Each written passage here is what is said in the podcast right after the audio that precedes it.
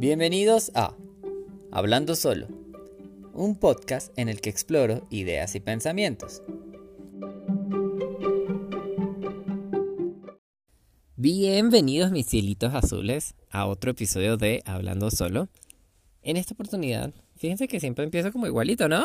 ¡Qué loco! Pero bueno, nada, la costumbre, checo. Eh, en esta oportunidad eh, vengo a traerles el tema de las mudanzas. Eh, es un tema que para mí ha sido muy, muy bonito tratar. lo he vivido ya en muchas oportunidades. Digamos que a nivel internacional creo que me he unas tres o cuatro veces. Y a nivel de ciudad me ha tocado mudarme como unas seis veces, creo, seis, siete veces. Entonces, nada, no es algo que uno que uno procese de manera rápida o sencilla. A veces la frase en la cual uno lo puede englobar es muy corta, ¿no? Me mudé, me mudaré, me voy a mudar. Pero a pesar de que esta frase sea corta, esto engloba cosas sentimentales, emocionales, relaciones, de amistad, de pareja, familiares, que se rompen, que se dejan, que se alejan, que se acercan y también cosas físicas. Entender un nuevo lugar. Ser un desconocido. Ser un extranjero. Pero bueno, nada. ¿Cómo vamos a ello? Ay, pero antes, antes de empezar con el post, les iba a decir que estoy muy alegre y les quiero agradecer muchísimo porque la pequeña familia de Hablando Solo va creciendo y ustedes son más. Los escuchas son más. Entonces, nada. Eh, me alegra mucho. Vamos subiendo en numeritos. Eso está muy bien.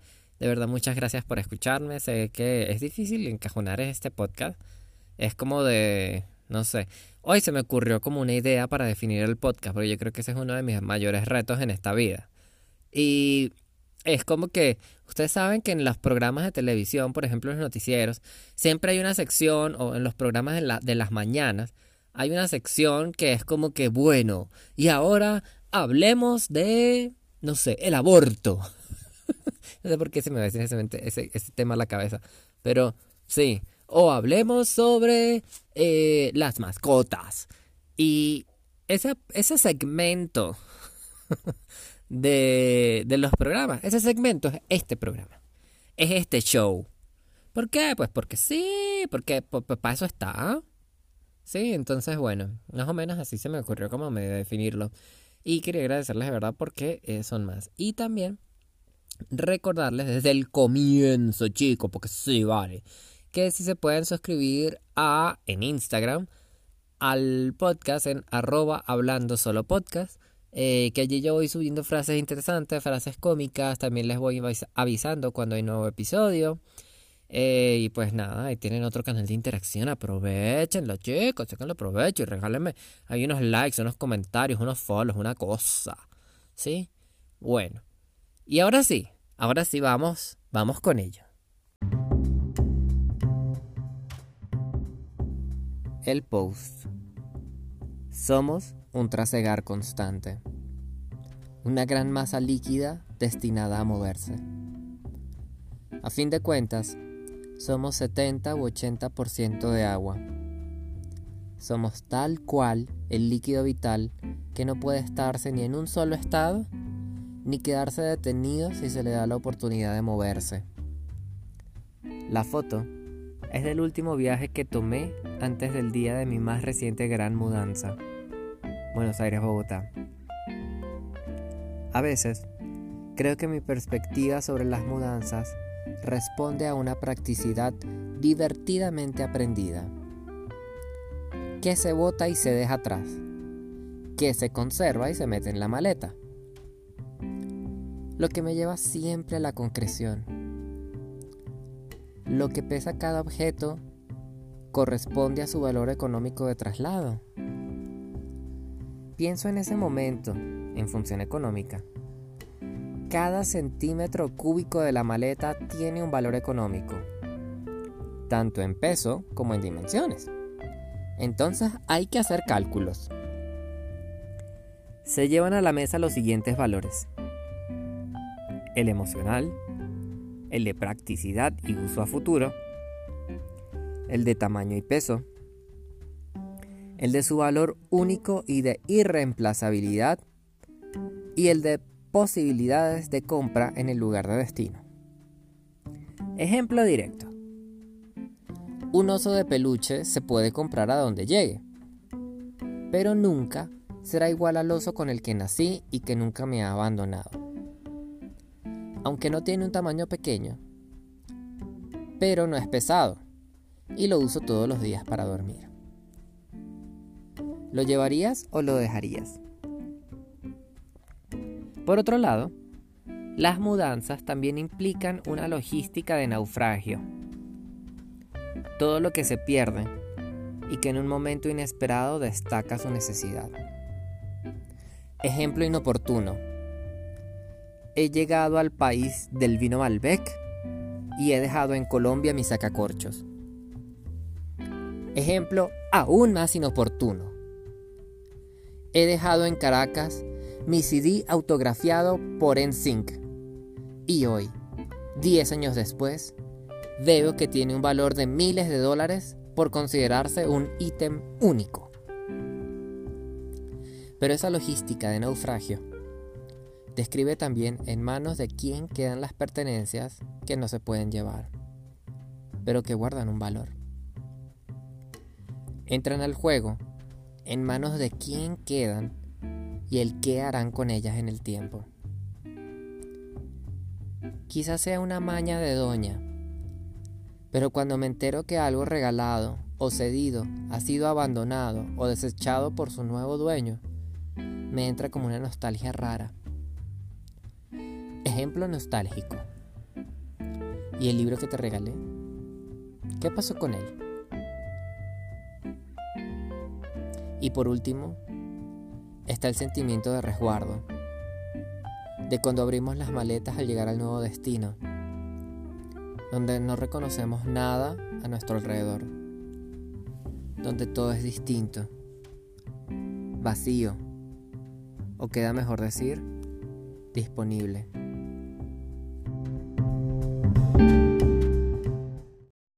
Y bueno, sí, mis cielitos azules. Eh, es un poco un poquito largo, eh, sin embargo, creo que tiene mucho contenido, tiene como muchos detalles. Eh, para hablarles un poquito de las mudanzas eh, y entrar de una vez en el tema, yo les diría que, que, una mudanza tiene, pues en parte tiene esa logística, ¿no? Que explicaba como al comienzo, de pensar, bueno, qué cosas caben en la maleta. Y es ahí como el juego de Tetris, básicamente que nosotros eh, nos aprendimos de alguna manera a, trabajar, a hacer, eh, porque y, y cómo y qué piezas van a entrar a jugar, porque no todo no todo cabe, ¿sí? Es decir, uno va construyendo una vida en ciertos lugares y de repente toda esa vida no cabe en una maleta, ni en dos, ni en tres. Y te lo digo yo que viajaba con cuatro maletas, gracias a la gerencia, chico. Y yo que ni soy alto ni soy fuerte y yo bueno, y ajá. y cada maleta con peso máximo, gracias, eh, felicidades. Pero bueno, sí. Este... Ay, chico, entonces por eso es que entran eh, lo que les decía del valor emocional, entra el valor eh, como de experiencia, el valor de mm, físico, real, porque, por ejemplo, yo puedo tener, qué sé yo, un... ¿Qué, te puedo decir yo? Una artesanía que puede ser muy económica, pero resulta que no se encuentra, que no la hacen en ninguna otra parte del mundo, ¿sí? Entonces, ¿debería llevar eso o no? Por ejemplo, eh, ¿qué cosas me voy llevando? ¿Qué cosas dejo? O sea, yo creo que todo eso es como súper importante frente al, frente al momento de mudarse porque también uno deja parte de uno, es decir, eh, y uno no es el mismo en diferentes latitudes, es decir, yo creo que el Osmar que vivía en Caracas no es el Osmar que está, no, es el Osmar que estuvo en Bogotá por primera vez, ni es el Osmar que estuvo en Buenos Aires, ni tampoco el que otra vez está en Bogotá, ¿me explico? Porque primero que la ciudad, dependiendo de donde vivas, también eh, tiene un ritmo diferente. sí, lo aprendí mucho en, Colombia y, en Argentina, pero, pero es que uno se acostumbra a otro ritmo de vida y el cómo construyes esa vida y las cosas que vas adquiriendo y no, o no, eh, cambian, se transmutan, eh, son distintas. Por ejemplo, en cierta zona de la ciudad yo tenía muy amigos muy cerca y teníamos la costumbre de ir a tomar, por ejemplo. Entonces, eh, yo tenía un botellón, ¿sí? De cerveza, ponele. Y resulta que cuando me voy a mudar yo no me puedo llevar ese botellón, por ejemplo. Entonces, ay, Dios mío, entonces, ¿qué hago ahora con esto? Es un ejemplo muy bobo, ¿no? Pero también, ¿a quién le dejas ese botellón? ¿Y qué representa ese botellón para ti? Por ejemplo, ese botellón, estoy poniendo un ejemplo muy de la vida real. Eh, a mí me lo regalaron en una empresa en Buenos Aires. Y me pareció muy bonito. Fue mi primer regalo empresarial. Digámoslo así. Eh, un cliente nos lo regaló. Y yo, wow, qué genial. O sea, qué genio, ¿sí? Y, y claro, yo no tomaba cerveza, pero para mí el solo regalo para mí significó un montón, o sea, para mí era muy bonito, ¿sabes? Y yo dije, bueno, y mi primer regalo que me hacen acá, ¿qué hago con él? Porque no me lo puedo llevar luego para Bogotá. Entonces, ahí está el parte de la logística de el donde dejo ciertas cosas que no me puedo llevar, pero que significan algo importante para mí. Y lo dejé con una amiga. En Buenos Aires le dije, mira, yo sé que tú tomas cerveza y que te gusta. Entonces te voy a dejar algo que es muy bonito para mí que me que tiene cierto valor sentimental, digámoslo así. Y lo voy a dejar en tus manos. ¿Sí? Eh, lo voy a dejar a tu cuidado. Lo voy a dejar contigo porque sé que estará bien. ¿No? Eh, tampoco es que sea un hijo, ¿no? Tampoco. A ver, calma. Pero eh, yo también pude haberlo votado. Sin embargo, no era mi opción, ¿sí? digamos que fue como una donación. algo así, una donación con cariño a un remitente específico. Pero sí, y quizás también que yo soy muy eh, apegado a las cosas también, eso sí, lo, reconozco. O sea, eh, soy materialista, supongo, eh, capitalista, soy un niño de la era del plástico, donde todo se hacía en plástico. los CD, los cassettes, eh, lo, todo se siempre, lo, lo DVD, todo se hacía en plástico, era una locura. Y sí, o sea, si de verdad lo buscan en la historia del plástico, de verdad se existe, eh, durante los 90, 80 y 90 y 2000 eh, el consumo del plástico y la producción del plástico se aumentó brutalmente. Tanto que por eso ahorita padecemos un montón de cosas que vivimos desde los 60, ¿no? Desde que se empezó a trabajar el plástico de manera un poco más... Em, digamos, industrial, ¿no? Y que se, se mundializó para todo. Sí. Eh, pero bueno, ese no es el tema del día de hoy, no es el plástico. Pero, pero sí. Y, y bueno, nada, metiéndome un poquito más o menos hacia allá, eh, en, esa, en esa donación, en esa selección, fíjate que, que una mudanza también implica logística. Creo que eso también lo nombraba un poquito en el post. Eh, en mi primera gran mudanza, que fue de Caracas a Bogotá. Eh, es internacional, o sea, no es que tú te mudas a una ciudad y que quizás puedes volver por lo demás, no. Eh, y más como es Venezuela, que a veces no te dejan sacar ciertas cosas o que te roban las cosas o qué sé yo. Eh, porque sí, esos aeropuertos son peligrosos, chicos. Eh, sí, a mí me robaron un par de cosas, yo me acuerdo, me dio tanta rabia, pero bueno, nada. Pero bueno, nene. El punto es que... Eh, sí, me acordé y me molesté. Perdón. Em, la cuestión es que eh, al uno mudarse, fíjense que a mí me tocó entender que yo guardaba muchas cosas de mi niñez, de mi adolescencia y de mi primera parte de la juventud, digámoslo así. Porque yo me fui a los 24 de, Venezuela, de Caracas. Y, y yo entender que todo lo que yo tenía, que a pesar de que yo sentía que era muy poquito, yo tuve que evaluar muchas cosas y de verdad ponerles un valor. Y de verdad se va o no se va conmigo. Eh, me desprendo de eso, lo dejo y lo olvido. Porque a veces, por ejemplo, yo me acuerdo que yo tenía unas cartas eh, que nosotros nos escribíamos en el colegio entre, entre como el grupo de amigos. Y más que todas eran niñas, ojo, a veces que hacían eso. Yo era el único maricón ahí ya, y ajá, y ajá, y maricón y qué, y qué, ah, hostia, tío, y qué. Pero bueno, sí. Eh, ¿Qué? Ajá. yo nos escribíamos unas cartas y me acuerdo que eso era como de séptimo o octavo grado, ¿sí? Hace muchísimos años. Y era así como que, hola, ¿cómo estás? No sé qué, ¿te acuerdas de tal día que hicimos esto? Ay, fue lo máximo, la pasamos tan bien. Ay, cómo aprecio tu amistad, es lo máximo. Seamos amigos por siempre, chaito. Besos, no sé quién. Y le pegamos calcomanías y poníamos dibujitos y huevonadas, ¿no? Ay, perdón, ve la, la moqueadera, es que he tenido estos días las defensas muy bajitas. Y me intento dar como, como gripa, pero bueno. Y la voz también la tengo un poquito ronca. Yo sé que siempre les doy estas excusas, perdónenme, soy humano. Pero bueno. El punto es que eh, yo vengo a, recapacitar y a entender, wow, yo tengo un montón de cosas que son básicamente memorabilia de toda mi vida o de diversas partes de mi vida. Algunas que fueron más difíciles, otras que fueron más llevaderas. Pero, pero wow, o sea, ¿sabes? Eso, era un montón. O sea, imagínate que yo guardaba hasta las cartas de eso. Pero claro, también porque las guardaba. Primero porque eso estaba dirigido a mí.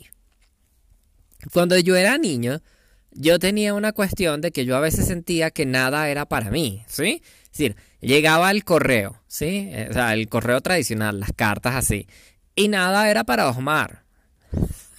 ¿Sabes? O sea, nada. O sea, todo era que si las cuentas de la luz, no sé qué, no sé qué, no sé qué, y nada era para mí. Y yo, ah, ok. Entonces yo siempre quería algo que estuviera dirigido a mí y eso me hace sentir súper especial, ¿sabes? Porque, ay, alguien pensó en mí, me escribió, fue a mí. Lo mismo que cuando sonaba el teléfono, por ejemplo, que siempre llamaban a mis papás o a mis hermanas y no sé qué, y nunca me llamaban a mí, hasta que un día por fin un amigo del colegio me llamó a mí y yo, ¡Oh! Osmar, es para ti, y yo, ¡Oh! Marica, no, o sea, para mí eso era, yo me sentía en, en una nube, y a pesar de que es algo bobo, ¿no? Pero yo sentía que estaban pensando en mí, y eso me parecía muy bonito, o sea, yo lo valoro un montón, y lo valoraba un montón y por eso las guardaba, entonces, pero claro, llega un momento donde te dicen, bueno, brother, te vas a ir de país y nada más te van a permitir dos maletas y más nada. Tú no puedes llevar más nada. Entonces yo, wow. Entonces yo dije, bueno, nada. Y con el riesgo de que también te roben lo que vayas en la maleta, ¿no?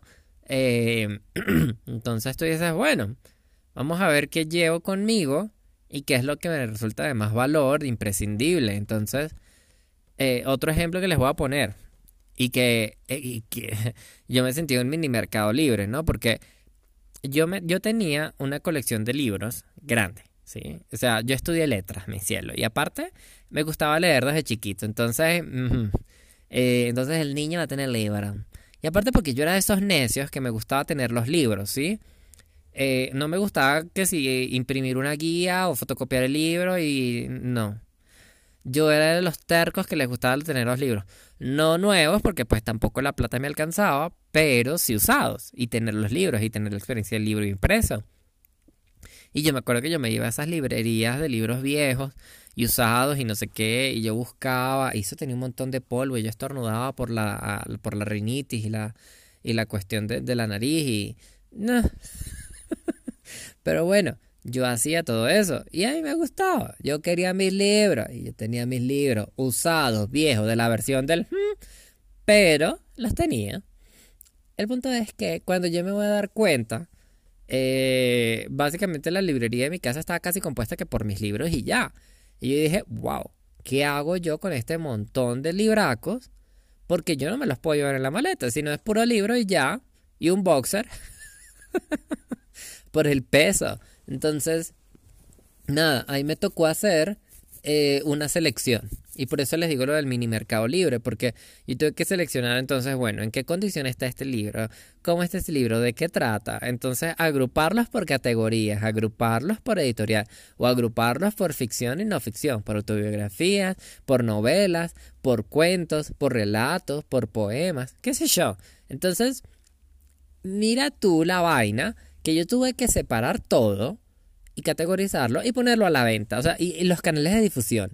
¿Por dónde se va a difundir la información de que está a la venta y para ponerse en contacto con los posibles clientes? Y. y sí. Fíjate que entonces yo tenía que organizar, hacer el inventario, mi amor. Vamos a ponerles nombres así de adulto.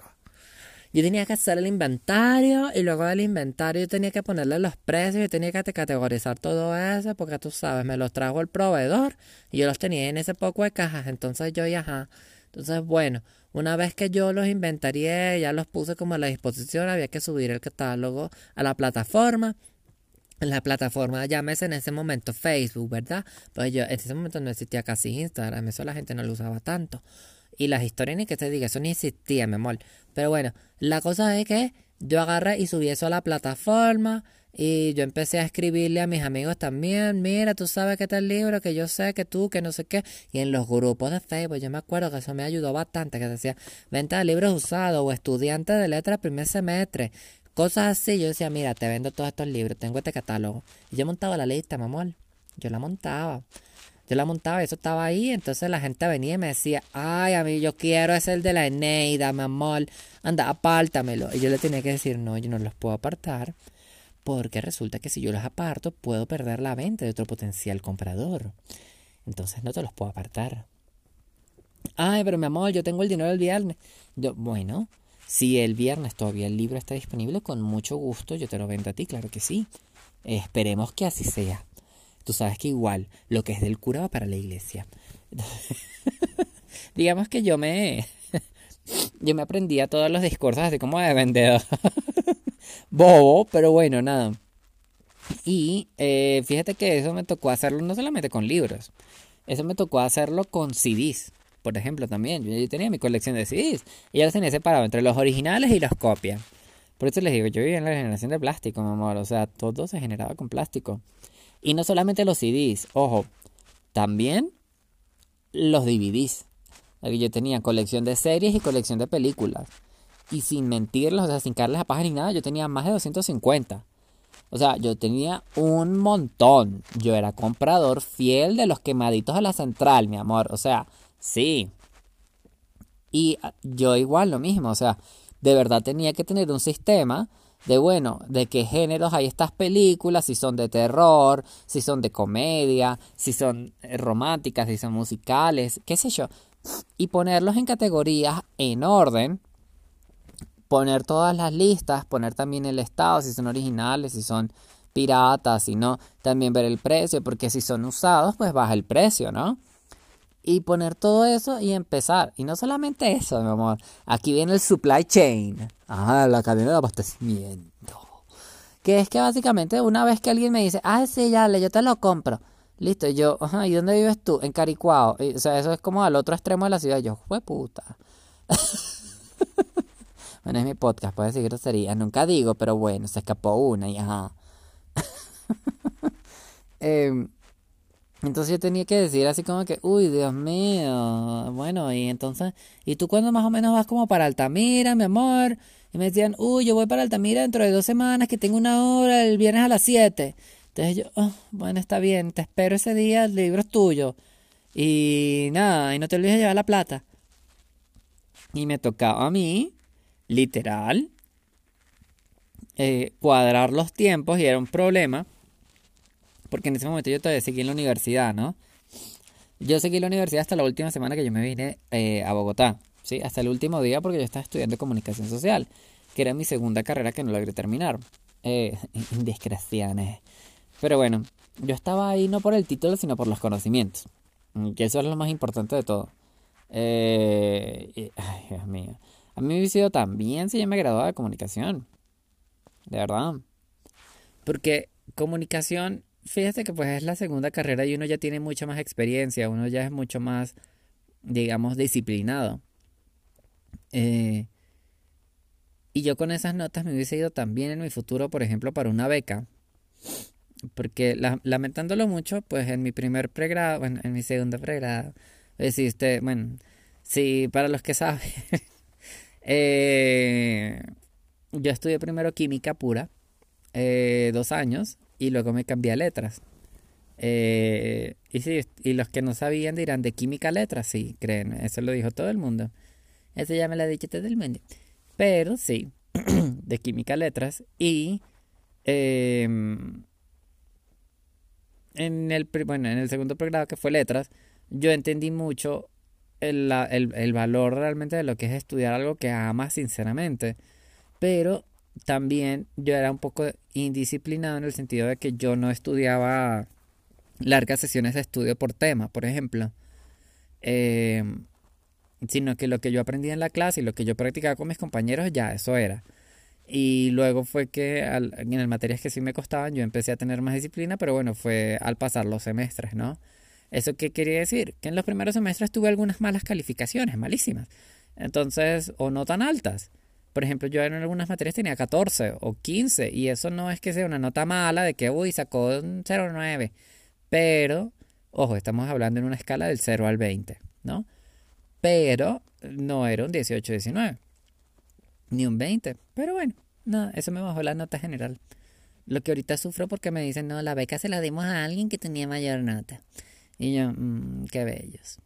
Pero bueno, el punto no es ese. El punto es que eh, la, la, la logística que yo tenía que llevar con la gente también para llevarle las cosas era difícil.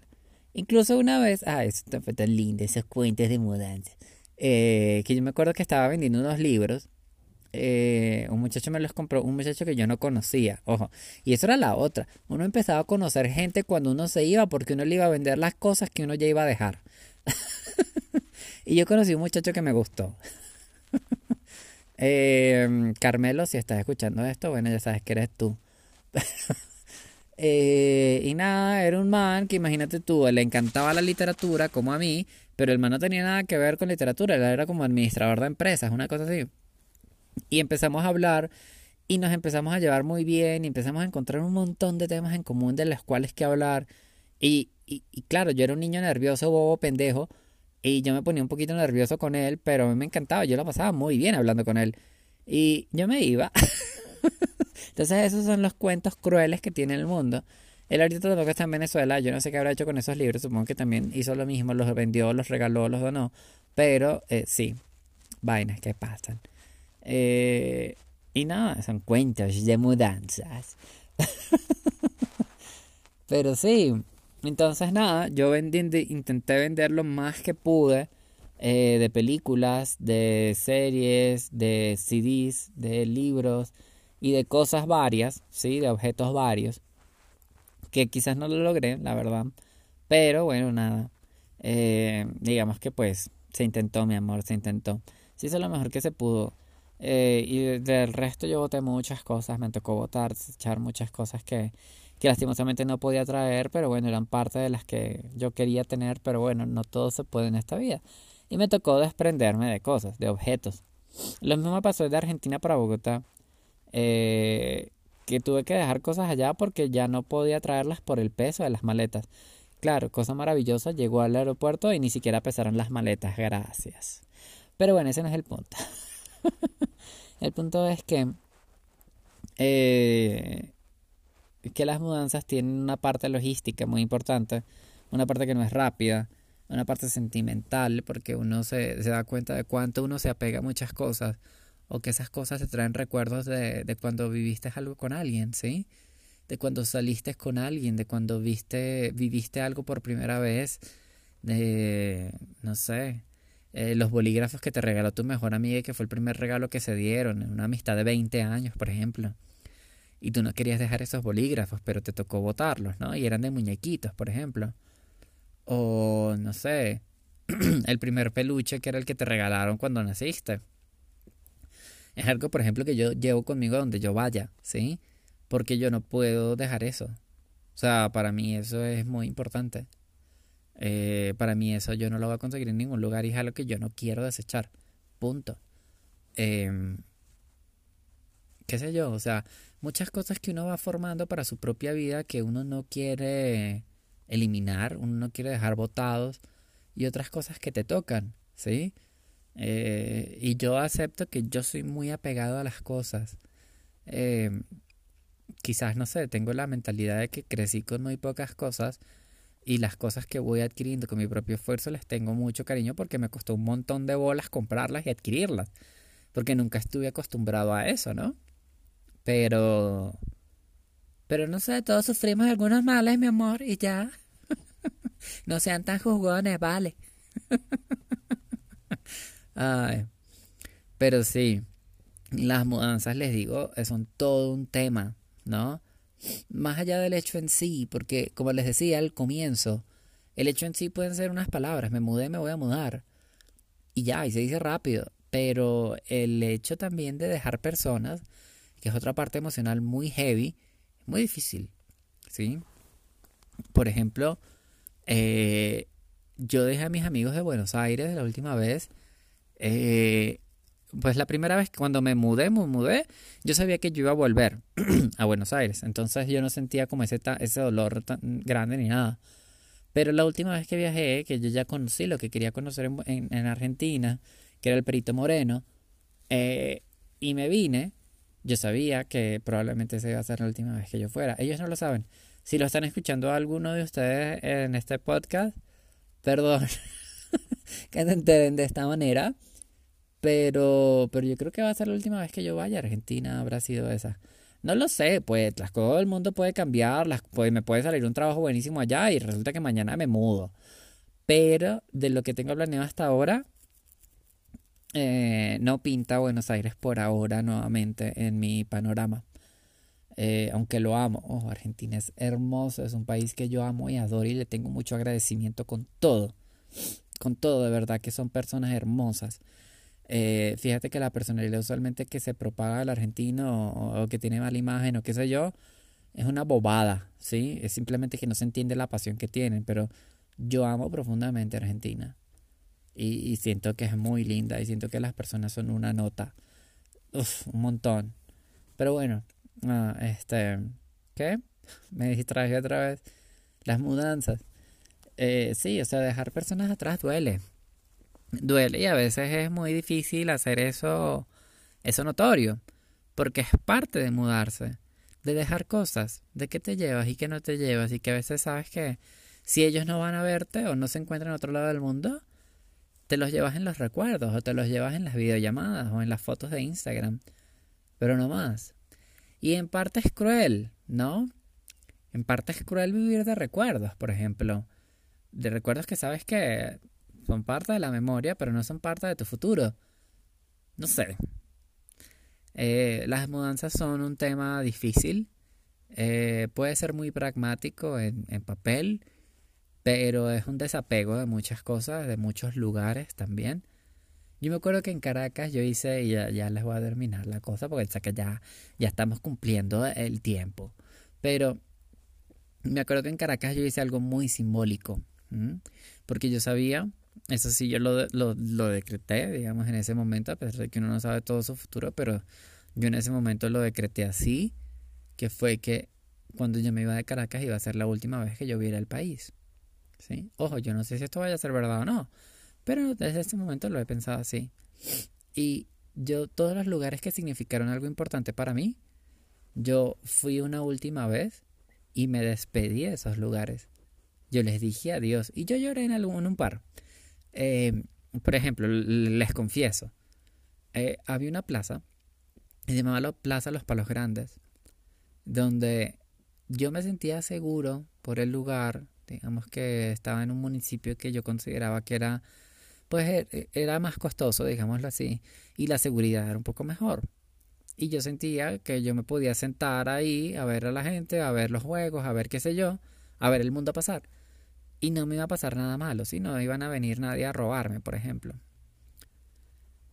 Entonces yo fui a esa plaza donde viví muchas cosas, cosas con mis amigos, donde hice por más de un año yoga todos los jueves, todos los martes, todos los sábados, donde también hice otros deportes, eh, porque yo hacía yoga y hacía running, eh, y yo corría y yo salía, me acuerdo, creo que era los miércoles o los jueves, no me acuerdo muy bien, eh, salía corriendo desde ahí, desde la Plaza de los Palos Grandes, dábamos un circuito y volvíamos a la plaza, donde luego había yoga complementario. Y yo me acuerdo que todas esas experiencias yo las acumulaba en esa plaza, y esto por nombrarles un solo lugar, ¿sí? Porque son varios. Y esa plaza, digamos que para mí fue trascendente, ¿sí? Yo a veces cuando tenía una cita, y yo quería que las cosas fuesen bien y que yo me sintiera tranquilo en el lugar y que pudiésemos conversar y sentir que no me iban a juzgar por ser gay o qué sé yo. yo me acuerdo que ese punto era uno de los puntos a los cuales yo, a mí me gustaba ir, ¿sí? Habían otros, claro que sí, pero pero yo acumulé tantas cositas en esa plaza, románticas, de ocio, de deporte, de amistades, de, de, educación, porque justo en la plaza hay una biblioteca y a veces yo iba ahí, muy pocas veces fui, pero fui. Y a mí me pegó tanto el sentido de, de decirle, más nunca te voy a ver, más nunca voy a estar aquí sentado, más nunca voy a caminar por acá, no voy a volver a hacer yoga acá las cosas que viví, todas las clases, los sonidos, las respiraciones, las exhalaciones, todo se queda ahí.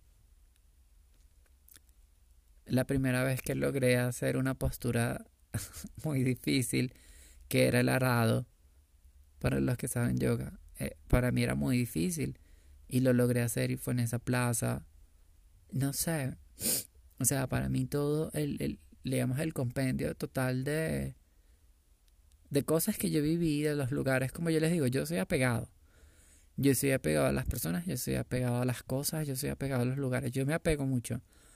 Y, y eso fue trascendental, ¿sí? Entonces, yo le dije adiós a la plaza. Y yo en la plaza de las Floreciendas yo lloré, ¿sí? Eh, y le dije adiós. Lo mismo hice con mi universidad, lo mismo hice con otros lugares que, con mi teatro, con el Teatro Teresa Carreño también lo hice, o sea, con varios lugares que significaron muchísimo para mí. Yo hice eso. Yo fui al lugar, me despedí, pasé un rato, lloré, me desahogué de la manera en que era más coherente en ese momento para cada lugar con mi universidad. Y me fui. y lo mismo hice el día que me fui con mi edificio también, en el que viví mis 24 años, por ejemplo porque las mudanzas también tienen ese componente, ¿no? Más allá del logístico de las cosas del, del mini mercado libre, está el, la emoción de cada sitio y que cada sitio tiene su, su historia y tu historia, porque la historia del sitio como tal no es tu historia siempre, entonces, o a veces viven historias juntos, ¿no? Los tiroteos, las emociones, el primer beso, eh, la primera vez que llegaste borracho, la primera vez que lloraste y no te aguantabas cuando, cuando estabas ahí, la primera vez que alguien te despide en la puerta, qué sé yo. Tantas cosas que están atañidas a lugares, ¿no? Pero bueno, eso.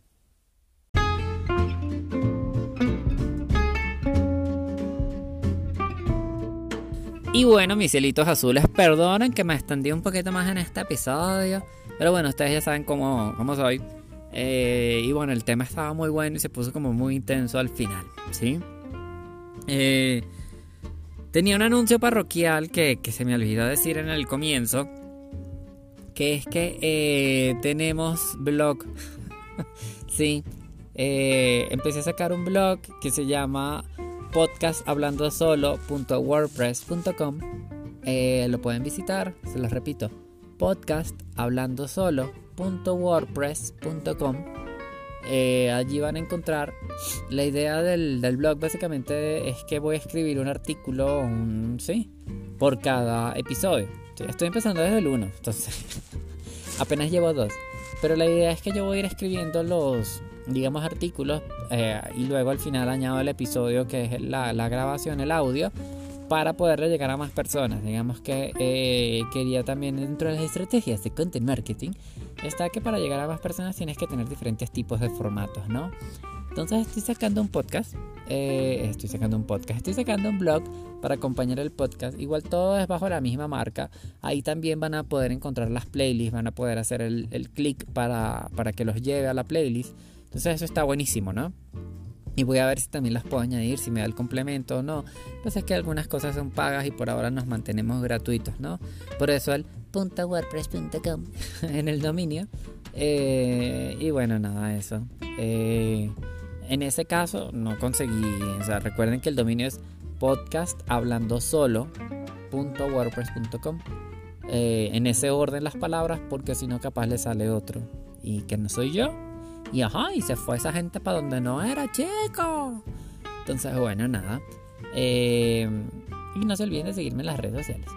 en Instagram, arroba hablando solo podcast.